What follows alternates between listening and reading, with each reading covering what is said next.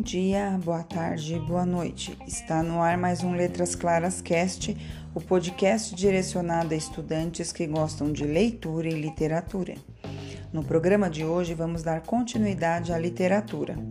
E hoje nós falaremos sobre os gêneros literários. São três gêneros literários.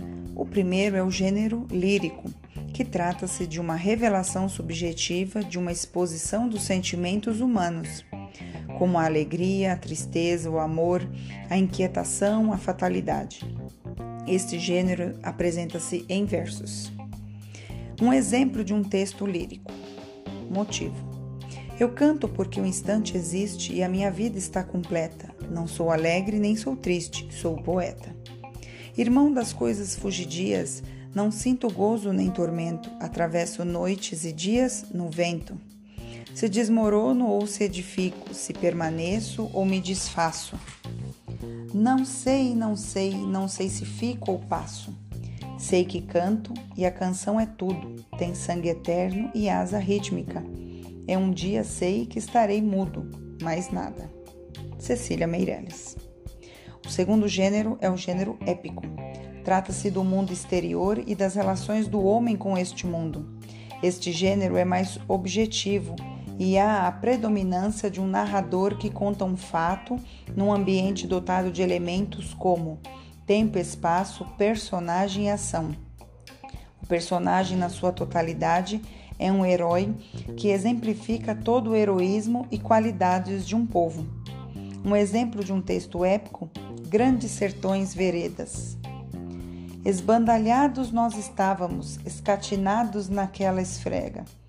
Esmorecidos e que não?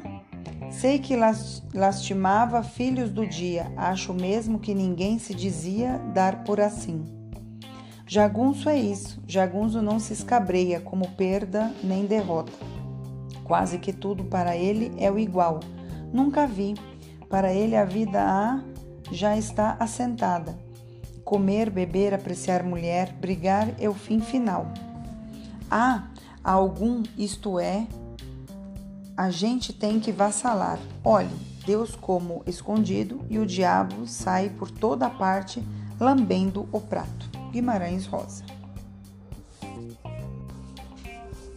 O terceiro e último gênero é o gênero dramático Trata-se do gênero em que os personagens falam diretamente expondo seus dramas e conflitos. O texto gramático é feito para encenação teatral, ou seja, é representado por atores que encarnam os personagens. Um exemplo de um texto gramático. Chamava-lhe eu a rir a minha mulherzinha.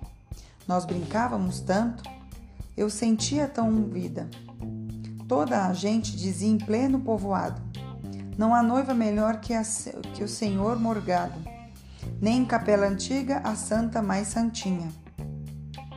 Numa grande expressão de dor, era feia talvez, mas Deus achou-a linda. É, uma noite a minha alma, a minha luz morreu. Raul Brandão.